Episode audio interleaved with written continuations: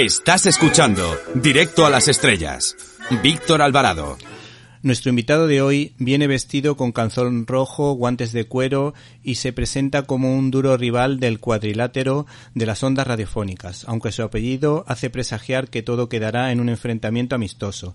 Damos la bienvenida a Alfonso Bueno López, autor del libro Sangre, Sudor y Puños, el boxeo en el cine de Diablo Ediciones. Buenas tardes. Hola, buenas tardes. Muchas gracias por, por invitarme a participar en este espacio. La verdad es que es un placer estar contigo a ti por querer participar con nosotros. ¿De dónde viene tu afición al boxeo?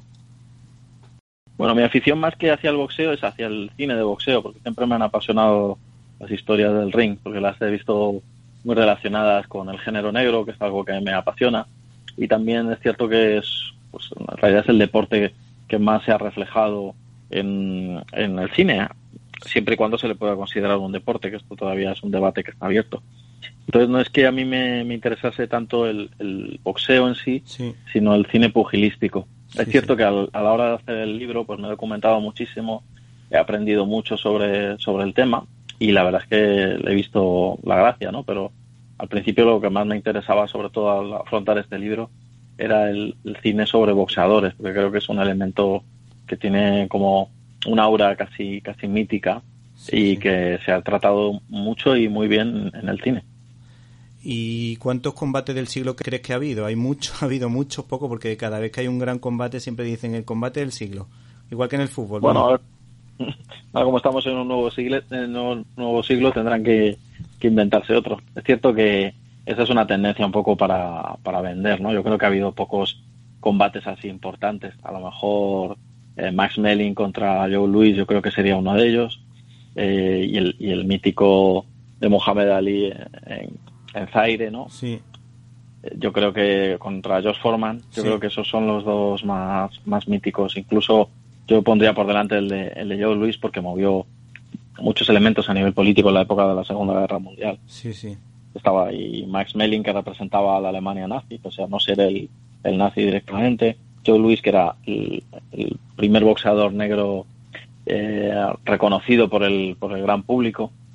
El, primer campeón del mundo negro después de, Jack Johnson, que sufrió pues eh, mucho escarnio por, por ser un campeón negro que tenía la posibilidad de, tumbar a blancos. Y ese enfrentamiento entre el, digamos, el luchador que representaba la raza aria y, el, y, el, luchador afroamericano, sobre todo el segundo combate, y la eh, que venciese Joe Louis, pues fue muy sonado en la época. Entonces, pese a que no es un gran combate en sí, porque Joe Luis lo tumbó rápidamente. Yo creo que por su importancia histórica merecería ser reconocido como el, combate del, más importante del siglo XX. Bueno, yo coincido contigo en el tema de que el boxeo, yo creo que si se hiciesen ciertas modificaciones sería un deporte que me gustaría más. Sí me gusta el boxeo y una vez vi un trozo de un combate de Oscar de la Hoya y me pareció técnicamente un hombre perfecto y rapidísimo.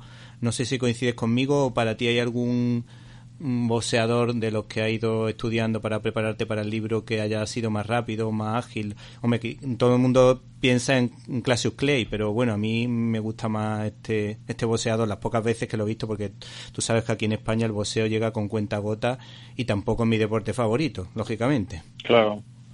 Una época en que estaba más, más de moda, pero es cierto que ahora está un poco eh, menos, es menos común en, en España.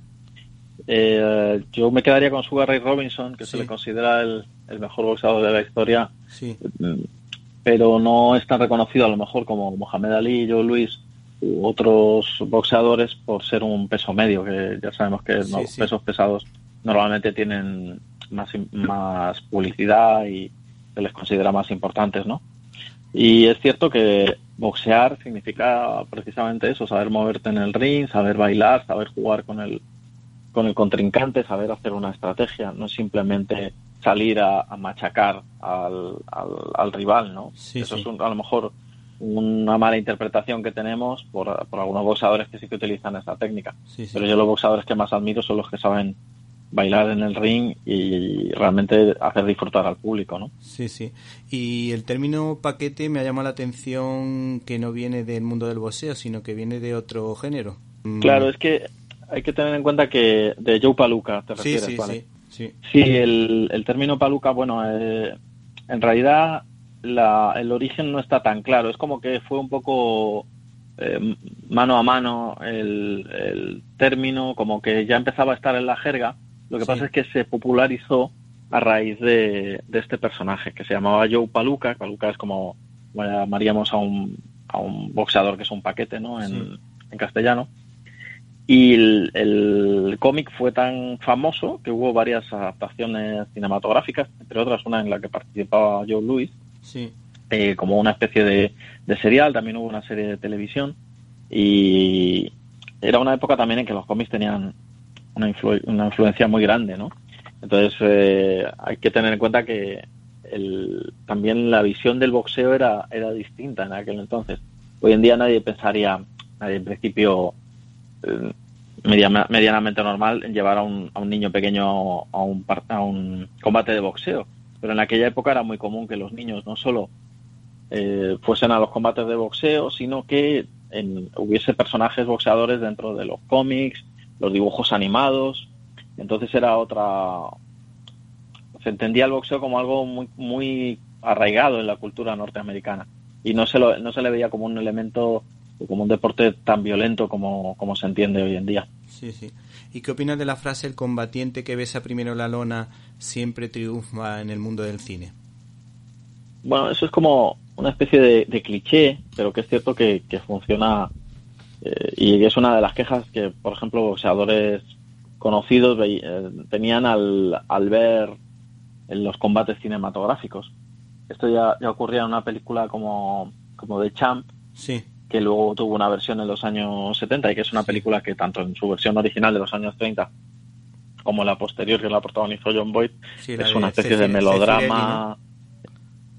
Sí, y, y a raíz de eso, pues varios boxeadores comentaban eso, que, que la, la mayor crítica que se le podía hacer al, al boxeo cinematográfico era esa falsa mitología que hacía que el, el público se identificase con el perdedor, que Sí. al final acababa levantándose. Bueno, hemos visto esto muchas veces, Sí, y sí. no solo el que cae la primera vez, sino en ese momento en que está a pu- a punto de, de la cuenta de 10, se está medio levantando, ve a la persona amada y de repente Sí. recoge las fuerzas que necesitaba para Sí. levantarse del ring. Hay una especie de clichés que están ahí muy asentados en la mitología cinematográfica y eh, boxística, pero que son interesantes porque forman parte un poco de del formato, ¿no? Es como lo de la caballería llegando en el último momento para salvar Sí. a los a los colonos de los indios, ¿no? Pues esto es algo parecido, ¿no? Bueno, en, en un peso medio, en un combate de peso medio, yo recuerdo cuando era pequeño que vimos mi primo y yo un combate de estos que ponían en Telecinco y había un boxeador que es que recibía, mira, desde el primer, desde el primero al décimo ring un palizón. Pues al final el hombre se rehacía y eso es lo único que he visto yo, algo parecido a lo que parece en las películas. El hombre se rehacía después de haber recibido una buena tunda y entonces empezaba a dar y ganaba los combates. Yo no sé cómo lo hacía, la verdad. Sí, hay casos así, boxeadores que son muy buenos fajadores, que saben recibir los golpes y luego saben eh, recuperar en el último momento o que precisamente gracias a, a ser muy buenos fajadores consiguen cansar a su contrincante. Ahí tenemos el ejemplo mítico ¿no? del, del combate que hemos hablado antes de George Foreman contra Mohamed Ali Sí, que Mohamed Ali precisamente empezó a utilizar esta táctica cuando empezó a ver que se mermaban sus capacidades como boxeador, como bailarín en el ring y eso. Y entonces a raíz de eso pues se tuvo que dejar dar muchos golpes para ganar los combates y eso como a la mayoría de los boxeadores le acabó pasando factura y acabó pues teniendo que retirarse con, con todo el tema de las el desgaste que tenía por conmociones cerebrales y eso. Sí, sí. A mí me ha llamado la atención que tres grandes del cine mudo como Buster Keaton, Charles Chaplin y Harold Lloyd eh, tuvieron bastante contacto con el género. Además, me ha llamado la atención que Chaplin era demasiado perfeccionista porque llegó a, rayar un poquito al equipo de rodaje, ¿no es verdad? Sí, bueno, eh, eh, esto tiene mucho que ver con la popularidad del boxeo en aquella época. En la época del cine mudo, eh, estaba el campeón era no, so- no solo Jack Dempsey, pero Jack Dempsey digamos que fue el campeón más importante de la época. Sí. Eh, era muy común que los boxeadores participasen en el cine o entrenasen a actores o actrices. Eh, en este caso, eh, Chap, tanto Chaplin como Buster Keaton y Harold Lloyd supieron darle la vuelta a, la popularidad del boxeo y adaptarlo al, cine cómico. Chaplin era muy aficionado al boxeo y era un perfeccionista como, como artista y como, como director. Entonces, en Luces de la Ciudad, que es una de sus obras maestras, hay una escena eh, pugilística al final que la verdad es que repitió hasta la saciedad y, la verdad es que vista hoy en día sigue siendo graciosísima. Es una escena maravillosa, divertidísima y que recomiendo a la gente que, que vea toda la película, pero si puede ver como mínimo esta escena porque es una maravilla. Y Chaplin ya había hecho un par de cortos relacionados con el boxeo porque era muy aficionado. Buster Keaton, sin embargo, no era tan aficionado y lo que hizo fue una película que era más una crítica al género, pero sigue siendo divertidísima porque en el boxeador, que es como se llama el mediometraje, hay unas escenas, sobre todo los entrenamientos, que son también muy divertidos. Sin embargo, la, parte de la, del combate final entre, entre Buster Keaton y el, y el antagonista, que es un campeón, eh, es tan crudo que Martínez se dijo que le había inspirado para la película Toro Salvaje, curiosamente. Y luego Harold Lloyd protagonizó La Vía Láctea, que es una película ya sonora, porque hizo ya en la última, en la última etapa, que no tuvo mucho éxito, pero después se inspiró varias películas, entre otras El Tigre de Chamberí, que es una película de las mejores películas eh, pugilísticas españolas, que es una comedia muy divertida, protagonizada por José Luis Flores y Tony LeBlanc, y otra versión que se hizo musical de La Vía Láctea, protagonizada por Danny Kaye y Virginia Mayo. Sí, a mí me, me sonaban la verdad esas dos películas y decía, para mí que el Tigre de Chamberí tiene que ver algo con el cine americano porque yo había visto la película, seguramente una de las dos que acabas de mencionar, la había visto antes y después vi el, tigre de, de, Chamberí. Entonces, claro, como en la imaginación de un niño, claro, esas películas la, la ves con 7, 8 años cuando la ves y claro, decía, yo, yo, yo juraría que esta película la he visto, que la he visto antes. Y efectivamente tú me la acabas de corroborar, además te lo iba a preguntar, porque... Eh, para mí, eh, yo creo, te, quería preguntar precisamente mm, por eso, porque yo quería hacer un homenaje a Tony Leblanc y a José Luis Ozores porque son para mí dos actores de la época del cine clásico español que me parecen súper divertidos, súper simpáticos y encajaban muy bien el uno con el otro. Además, te voy a contar una anécdota. Cuando jugábamos a, juegos de boxeo cuando éramos niños, pero vamos, si no nos llegábamos nunca a golpear, es simplemente marcar el golpe y haces como una especie de pequeño teatro y eh, dos amigos míos habían podido ver Rocky y todas las versiones, a mi madre todavía no me dejaba verlas. Y decía que era, las películas de boxeo, quitando la de Paul Newman, no le gustaba casi ninguna. Entonces mm, yo dije, bueno, pues yo voy a ser el tigre de, Chamber el tigre de Chamberí. Y bueno, tengo que decir que en el juego que hicimos, pues yo le gané a, a, Apolo Krill y le gané a Rocky Balboa. Así que creo que tiene, ah, su, mérito. tiene, tiene su mérito. Tiene su mérito.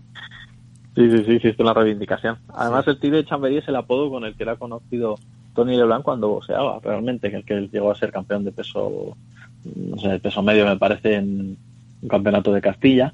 Sí. Y era boxeador aficionado. Y entonces cogió, se cogió el, el apodo que él, que él utilizaba en, en el ring. Sí. sí, eran dos actores maravillosos. Ahora que estoy pensando, también hay una versión nueva de, de La Vía Láctea, eh, bueno, nueva, relativamente nueva de, de este siglo protagonizada por Orlando Bloom, si no me equivoco. O sea, que es una historia que se ha, trasladado a varias épocas y con más o menos éxito, ¿no? No siempre con, el mismo arte, pero bueno, bueno, ha podido trasladar. Cuando hablamos de Jane Kenny, eh, lo hemos visto pegando tiros, agitando la pistola como nadie, participando en musicales y yo recuerdo haberlo visto de boxeador. Lo que pasa que creo que ha participado o participó en varias películas y por eso no sé identificarla con, no sé, con la mejor de ellas. Eh, ¿Cómo se desenvolvía en el ring este actor y qué película destacarías de las que él hizo? Bueno, Jace Cagney, que es uno de mis actores preferidos, y la verdad es que es una, era muy versátil. Es cierto que hoy en día lo tenemos como, como actor de películas de gángster, pero hay que recordar que su único Oscar lo ganó por un musical, que era un muy buen bailarín. Era un chico que se había creado en las calles de Nueva York era irlandés, pero era de una familia obrera y había aprendido a, pelear en la calle. Y de hecho, si no llegó a subirse a un ring a nivel profesional, fue porque su madre se lo impidió. Y es cierto que lo interesante de James Cagney, que las películas que hizo dentro del género pugilístico no se pueden considerar dentro del cine negro, pese a que él es un mito del cine negro, sino más bien eh, se puede decir que son melodramas.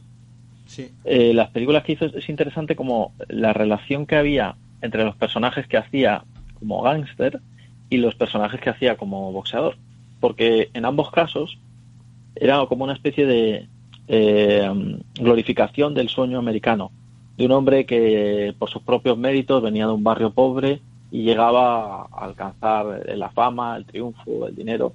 En el caso de los gángsters, eh, pese a ser criminales, se, mitificaba su figura. Y en el caso de los boxeadores se puede decir lo mismo. Hay películas como Todo o Nada, donde eh, interpreta, pues eso, como un boxeador que está en la cima, y luego tal vez la más dura que, ha hecho ese nivel, porque él llegó a hacer tres, incluido eh, la que te digo, Todo o Nada, El Predilecto y Ciudad de Conquista. Ciudad de Conquista fue la última y yo creo que es sin duda la mejor. Es una película bastante dramática, donde tanto él como Anne Sheridan, que es su bellísima coprotagonista, que digamos que descubren que el sueño que estaban buscando de alcanzar la fama, en el, caso de Cagney como boxeador y en el caso de Anne Sheridan como corista, tiene un lado muy oscuro y es una película dura, que podemos decir que, para la época resultó, resultaba bastante dura y que la verdad es que yo creo que es la mejor que hizo a nivel de, del género pugilístico, ¿no? Pero es un personaje, el James, James Cagney, como, como actor, como intérprete, que decían que era de los mejores boxeadores que, que hubo en la pantalla. Y de hecho también eh, era aficionado al boxeo, pero eh, intentó promover una campaña para que se prohibiese el, boxeo enguantado. Porque curiosamente, en contra de, de lo que se cree, el, las lesiones que se sufren con eh, los guantes pueden ser mayores que sin guantes. En realidad los guantes no tienen la función de proteger la, la, cabeza o el rostro del contrincante, tienen la función de proteger las propias manos. Entonces, claro, los luchadores que, que luchan a, puño descubierto, al final acaba, el combate suele acabar antes porque las manos sufren, ¿no? Entonces Carney intentó, después de ver cómo un chico moría en el ring a causa de, de esto, intentó hacer una campaña para que se frenase este tipo de combates encuantados, eh, sin éxito porque la gente pensó, los periodistas sobre todo, que era una estrategia publicitaria para promocionar Ciudad de Conquista, porque coincide con aquella época. Sí. Pero bueno, la verdad es que es un actor interesantísimo y es, es curioso porque da igual el género que toques, por ahí va a estar James Cagney. Y, de hecho en, la película hay un momento que pierde la vista porque le echan polvo de resina, que bueno, tú lo dices en el libro, pero que yo me acuerdo mm. perfectamente de esa escena y por eso mm, me acuerdo mucho de la película, porque esa es una de las escenas más quizás más impactantes de cuando parece que, está perdiendo la vista. Luego, mm, de personas de, que ha vivido en la calle pasamos a uno que era un pendenciero que siempre estaba de peleas, de fiestas, de orgías, de todo lo que pillaba, que era Errol Flynn y destaca en la película de Raúl Walsh Gentleman Jim. ¿A ti qué te parece este hombre? ¿Era buen boxeador, como estaba tan acostumbrado a la pelea, o simplemente era que eh, era un tipo elegante que, que lucía en cualquier sitio, lo hiciera como lo hiciera? Bueno, a Errol Flynn le promocionaron mucho como boxeador en la época que salió Gentleman Jim. De hecho, eh, los em, publicistas de la Warner idearon la historia de que Rolf Flynn habría, había participado en unas Olimpiadas como representante de Australia en, la categoría de boxeador, cosa que era falsa. Había sido eh, boxeador, pero aficionado. No digo que no tuviese buen físico, pero en la época que hizo Gentleman Jim sufría problemas del corazón y había que estar continuamente eh, controlando sus combates. También tuvo un doble de piernas, que fue su, su entrenador entonces, realmente lo que vemos boxear a, Errol Flynn en la película no es, no es tan real, ¿no? Está muy coreografiado, cosa que ocurre siempre en el cine, ¿no? Pero en este caso podríamos decir que un poco más. Independientemente de eso, Gentleman Jim es una de las obras maestras del, género pugilístico. Es una película entretenidísima, divertida, una película de aventuras de, época, eh, con unos decorados fantásticos, lo, digamos como una de esas joyas de, de Hollywood en la época dorada, da igual que no te guste el boxeo.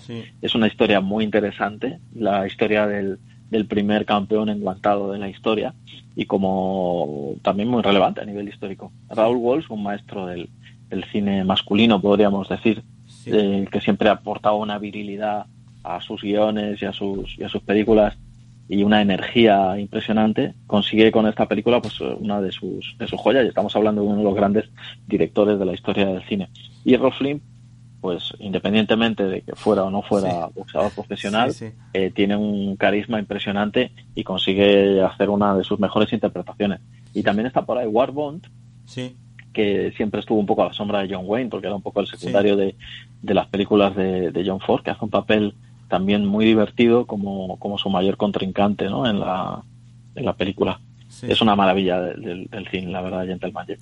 Luego hay una película que sé que no te gusta, que es Redención, de Jake Gyllenhaal y Rachel McAdams, que yo tengo que reconocer que a mí me encantó su trasfondo religioso positivo y en ese sentido puede, debe ser tenida en cuenta. Por eso a mí me gustaba, por esa transformación. Pero hay una película que tú dices que encajaría a nivel cristológico bastante bien, que para mí es mi película favorita de boxeo, Nadie puede vencerme, de Robert Wise, que estaba protagonizada por Robert Ryan y que yo tengo una teoría de que fue fuente de inspiración para el cómic católico de Marvel, es decir, eh, el padre de, de Matt Murdock se llamaba Jack Batallador Murdock, que yo creo que refleja un poco la idea de este hombre, de un hombre que no se rinde a pesar de, de que le proponen pues hacer tongo.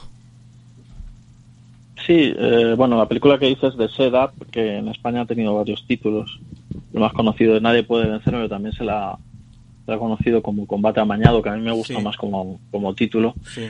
Eh, es una maravilla del cine, estoy de acuerdo contigo con, que es la mejor película del género. Condensa en una duración muy breve lo que es realmente un, combate, es muy realista, es eh, descorazonadora a la hora de, presentar al, público como, como, auténticos salvajes que están viendo, disfrutando, viendo como dos hombres se dejan la vida. El personaje de Robert Ryan es, es, un, es un boxeador mm, ya en las últimas que ha, que ha pasado su mejor momento pero que no quiere perder la dignidad y, que se deja golpear en el ring. No, no me parece muy muy alocada tu, tu versión y creo que estoy de acuerdo eh, porque seguramente Frank Miller que yo creo que aunque Frank Miller no creó el personaje de Jack Batallador Murdoch es cierto que impulsó mucho el personaje en su en su etapa tanto en la serie regular de, de, Daredevil como luego en las distintas miniseries que se desarrollaron o en la última época con, con David Machuchelli con, cuando hicieron el Born Again. Sí, sí. Es cierto que los elementos eh, católicos eh, de Daredevil, eh, Frank, Miller los, los maximizó y en The Setup hay también elementos muy claros a nivel católico, desde pues el sacrificio que hace el personaje de Robert Ryan en el ring hasta una maravillosa escena final que parece una reproducción de la estatua de la Pietà, eh, donde el personaje femenino no sujeta al, novio que está que está roto. Entonces yo creo que, es acertada tu, tu, valoración y que de esa edad realmente influyó a muchísima gente. Por ejemplo, Scorsese es otro de los que cuando hizo El Aviador eh, organizó una sesión privada con Leonardo DiCaprio para que ambos vieran la película para que vieran como el espíritu que quería rescatar, ¿no? Creo que es una obra maestra del cine que aunque en su época a lo mejor no, no fue tan reconocida o valorada como, como, otras, creo que ha sobrevivido al tiempo y que ha, demostrado que es, que es una obra temporal mucho mejor que otras películas de, que tuvieron más éxito. Bueno, el nivel cinematográfico, el nivel de, del cine americano con respecto al mundo de los, al mundo del deporte, yo creo que en eso nos ganan a todos y nos dan mil vueltas. En el mundo del boxeo, mm, yo creo que especialmente, porque aquí hay películas que, por ejemplo, tú tildas de intelectuales como Sueño de Dorado, donde aparece Bárbara Stanwich, y por otra parte, eh, comentas que, por ejemplo, Cinderella Man, aunque resulta a veces emocionante, fue políticamente muy correcta. No sé si nos puede decir, dar dos pequeñas pinceladas de esas dos películas. Bueno, Sueño Dorado con, con Bárbara Stanwyck, que, fue el, el debut de William Holden en, el cine. Sí. Eh, fue Barbara Stanwyck quien lo, quien lo escogió, bueno, con el director. Y la verdad es que es, interesante porque viene de una obra de teatro donde, bueno, realmente si, piensas un poco el argumento, suena un poco ridículo visto hoy en día.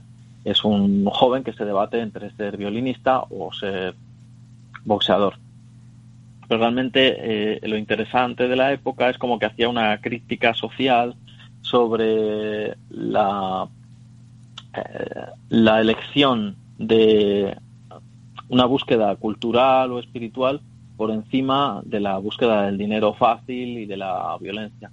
Y la película presentaba un poco ese dilema. Está muy bien interpretada, eh, como te digo, tiene un poco ese aire teatral de la obra de Chris Colodet. Sí pero tampoco ha pasado como una de las obras maestras del género. Sí. Tal vez porque la historia sea un poco inverosímil, ¿no? Mm. Y en el caso de Cinderella Man, eh, digamos que suavizan un poco, mitifican al, personaje de James Braddock, que fue un campeón muy breve, que era pues un poco el, modelo de, de Hollywood, del el primero que cae es el que acaba ganando. James Braddock que era un, un campeón que ganó a pese, eh, a que nadie esperaba que lo ganase a Max Baer que era el, el, campeón opio digamos. Era un boxeador mm, muy agresivo eh, es interesante decir que Max Baer eh, jugó un papel importante como uno de los boxeadores judíos más importantes de su época y que tumbó a Max Melling, el, boxeador nazi que comentaba antes, que luchó también contra Joe Louis. Y que a raíz de eso pues se convirtió en un abanderado de los judíos en, el ring, pese a no, ser, a no ser un judío practicante. Sí, sí. Digamos que utiliza un poco esa imagen. Y en este caso, yo creo que lo más políticamente correcto de Cinderella Man es disimular la estrella de David en el calzón de Max Baer en la última pelea, la pelea que cierra el combate. Si, si tenéis la ocasión de entrar en YouTube y ver el combate que está disponible en una versión reducida entre Max Baer y, y James Braddock, podéis ver que la estrella de David es totalmente visible. Y en la película, aunque aparece, pues la, la, disimulan realmente pues para no hacer que el judío sea el villano de la, de la película y luego pues omiten detalles de la película de James Braddock que hacen que veamos pues que no es un héroe, es un hombre como todos, que por ejemplo una de las cosas que hizo fue eh, después de luchar contra Max Baer se enfrentó a Joe Louis sí. y em, porque Joe Louis era el, combatiente obvio para el para el título pese a ser negro y que en aquella época eso significaba que no podía competir. Es cierto que James Braddock, al combatir con él, era como cederle a un, a un luchador negro el título, pero lo hizo a cambio de que se iba a llevar durante 10 años en los porcentajes de todos los combates de Joey Luis, que a mí me parece un, pequeño timo, ¿no? Por su parte. Entonces, eh, James Braddock no era tan perfecto como aparece en la película, como, como ninguno de los héroes eh, que aparecen en biopics de Hollywood lo son, ¿no? Sí, sí. Bueno, pues ya para finalizar y muy brevemente, eh, yo desde luego soy partidario de las dos últimas versiones de Rocky, es decir, Creed, la leyenda y esa segunda parte, esa secuela, más que las primeras de Rocky, sobre todo las intermedias, porque creo que era lógico y necesario que Rocky 1 y Rocky 2, que son maravillosas, eh, existieran para que luego viniese la que vino, pero que creo que eh, con respecto a la saga de Rocky, esas dos últimas quizás sean las mejores. No sé si coincides conmigo, me parece que sí, pero no estoy muy seguro. Yo estoy de acuerdo con el caso de Creed, que me parece una película maravillosa. Creo que a yo cuando la vi no tenía muchas esperanzas y de repente vi que me estaba emocionando con la película como, como si estuviera viendo Rocky. Creo que lo bueno de Creed es que sabe recuperar el espíritu de Rocky sin perder su propia personalidad y sin adaptarlo realmente a, a una nueva historia, una nueva leyenda, un nuevo personaje, un actor, unos actores maravillosos. Eh, con Creed 2, pues no estoy tan de acuerdo, porque me parece que repite un poco el modelo de, Rocky 4, que para mí es de las peores películas de la saga. Yo entiendo que mucha gente tiene mitificado tanto Rocky 3 como Rocky 4, pero para mí no son películas, son casi una sucesión de videoclips que, que van pasando y las escenas de entrenamiento se me hacen muy pesadas. Y luego ya Rocky 4 encima tiene todo el tema patriotero norteamericano en plena Guerra Fría. Se hace muy, muy pesada para mi gusto. Vista hoy en día creo que ha envejecido muy mal. Y la, pero la gente, bueno, la tiene mitificada porque, bueno, es la película que vio de pequeño. A mí también de pequeño me gustaba ver a, Rocky contra Iván Drago porque el Dolph Lundgren es un personaje muy imponente. Y de hecho, en Creed 2 lo que más me gusta es que hayan recuperado a, a Dolph Lundgren como Iván Drago, que creo que hace un papel muy interesante, y ese ese dúo que hacen el, padre y el hijo de los, de los villanos. Pero como película, Creed 2 no me gusta porque repite un poco la historia de y sin, sin imaginación de, Rocky 4. Sin embargo, con Creed 1, la primera parte, quiero decir, estoy totalmente de acuerdo que es una maravilla de película y, y es la mejor forma de, traer Rocky y, su leyenda, que pasó de ser pues un perdedor en la primera película a convertirse en un superhéroe, de trasladar eso al, nuevo público del siglo XXI. Sí, sí. Bueno, pues Alfonso Bueno López, no te entretenemos más. Nos ha encantado tu libro Sangre, Sudor y Puños, El boxeo en el cine de Diablo Ediciones. Una auténtica maravilla. Muchas gracias. Muchísimas gracias. Un placer estar hablando contigo.